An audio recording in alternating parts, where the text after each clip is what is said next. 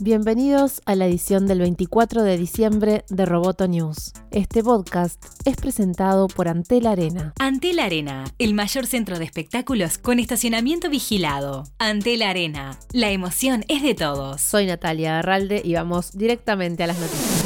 ByteDance está considerando abrir una sede mundial fuera de China para TikTok, su exitosa aplicación de intercambio de videos, según informa el Wall Street Journal. La decisión parece estar motivada para contrarrestar la imagen de TikTok como una empresa china. La información señala que Singapur, Londres o Dublín podrían ser lugares posibles y que incluso se considera cambiar el nombre de la aplicación debido al escrutinio creciente de los legisladores estadounidenses.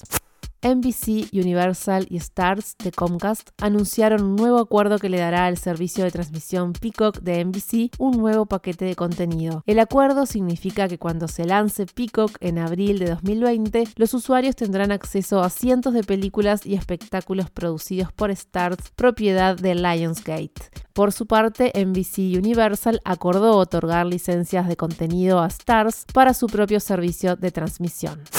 El director de la ONG Bitcoin Argentina, Rodolfo Andráñez, dijo que blockchain llegó para quedarse y aseguró que la tecnología hará con las finanzas lo que Internet hizo con las comunicaciones. En entrevista con Amenaza Roboto, Andráñez sostuvo que para América Latina, blockchain aporta transparencia a la vez que tiene el potencial de mejorar los modelos de inclusión financiera en la región. Para profundizar sobre blockchain y Bitcoin, podés acceder a la entrevista completa en www.amenazaroboto.com Roboto News es parte de Dobcast. Te invitamos a seguirnos en www.amenazaroboto.com, arroba amenazaroboto y facebook.com barra amenazaroboto. Roboto News fue presentado por Antel. Hasta la próxima.